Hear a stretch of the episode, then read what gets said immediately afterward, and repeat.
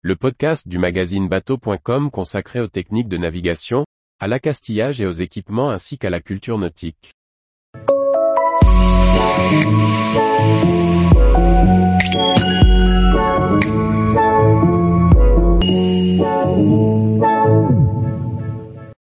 Découvrez le 3-mât Belém comme vous ne l'avez jamais vu. Par François-Xavier Ricardou. Embarqué à bord du Belém est un beau livre réalisé après trois années passées à naviguer sur ce trois-mâts. Un recueil qui décrit la vie à bord, la maintenance et les manœuvres sur ce type de voilier. Un voyage au cœur de cette vieille dame centenaire.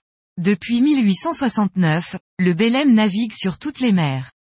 Si vous aimez voir comment naviguent ces vieux voiliers, si vous cherchez à connaître la vie à bord de ces vieux bateaux, si vous vous demandez comment on entretient de telles unités, ce livre, embarqué à bord du Belém, va répondre à toutes vos questions. Il s'agit d'un merveilleux reportage à bord de ce trois-mâts de légende, réalisé pendant trois ans.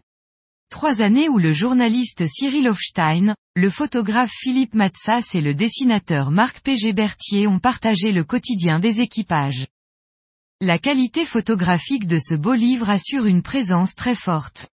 Les images sautent aux yeux du lecteur. On passe de la pause cigarette au soleil, aux manœuvres en ciré et gilet de sauvetage sous les embruns.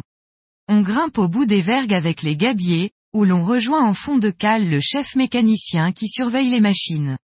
Sans oublier le détour par la cuisine avec le coq. Ce sont 200 pages où rien n'est caché sur cette vieille dame qu'est le Belém.